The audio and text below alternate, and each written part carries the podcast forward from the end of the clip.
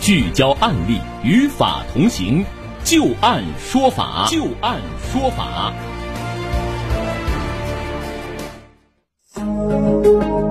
好的，欢迎大家继续关注收听由志金和律师张玉柱为您带来的《就案说法》。接下来我们再来看第二个案例啊，李先生在乘坐公交的时候啊，因为急刹车摔倒了，在赔偿金额方面啊，他和公交公司、保险公司存在着分歧。二零二零年十月份，法院就公布了这样一起纠纷案件的审判结果。那究竟公交公司、保险公司他们各应该承担多少的赔偿责任呢？我们接下来就来详细了解一下。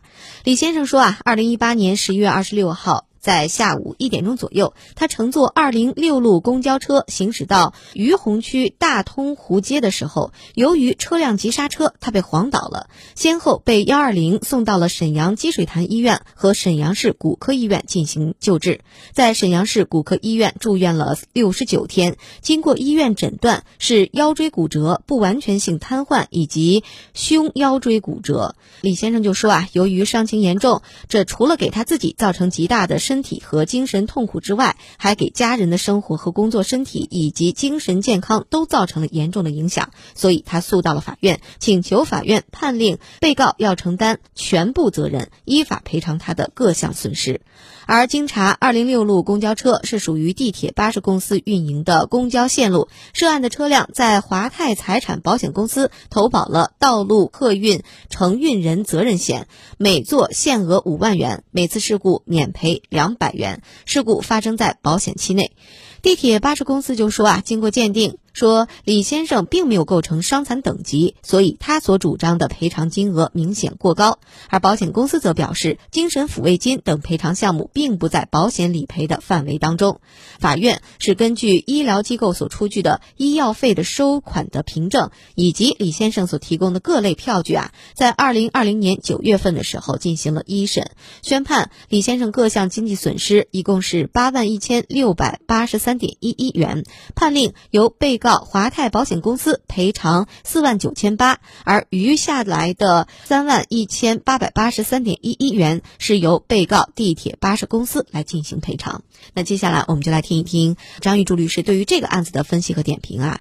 在您看来，如果是公交车上发生了这个摔倒、摔伤，而且是由于急刹车所导致的，您觉得公交公司是否要承担责任呢？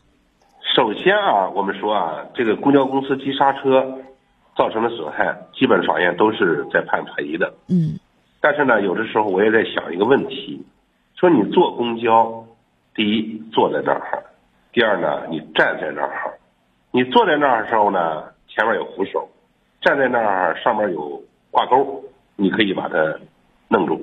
那么坐公交车的时候呢，我们都知道，车辆在正常在马路上行驶是需要有刹车的。嗯，对，这是正常人的一个常识。是，那么就是说，急刹车，刹到什么时候，刹到什么程度的时候，作为公交公司应该赔；刹到什么程度的时候，公交公司应该不赔。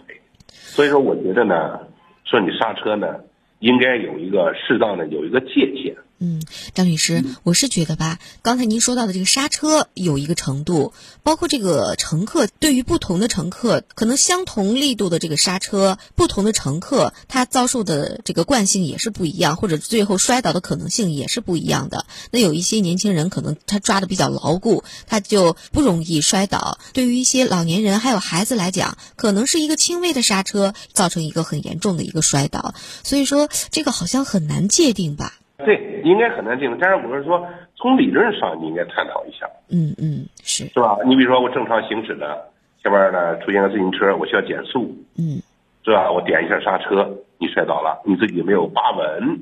那么在这种情况下，你摔倒了，你说公司我就公交公司我应该不应该赔呢？你要说公交公司赔，那我公公交公司第一，从理论上说我不应该设占座。第二呢，即使你坐在座位上了，你也有可能你的岁数大了。经典啥的，你也可能脑袋磕到前面去。那么呢，我就应该把每个人都绑在座位上。第三呢，在公交公司在公交车的设计上，它就不应该这样设计。你应该设计什么呢？每一个座位上都应该有绳子、安全带、安全带，嗯，是吧？完了之后呢，你不应该有站立的这种设计，嗯，那你公交公司呢？那你说公交车呢？你这种设计呢，符合安全规范、国家设计标准。那么我正常行驶的时候是需要有刹车，你也是知晓的。那么在这种情况下，我正常的刹车造成了你的损害，我需要赔偿吗？所以说我就觉得这个东西呢不应该赔偿。嗯，当然了，就是说，如果说紧急刹车，是吧？你比如说前面突然出现碰瓷儿的，是吧？那么在这个时候，一家伙我刹了车了，把你摔伤了，公交公司应该赔呢？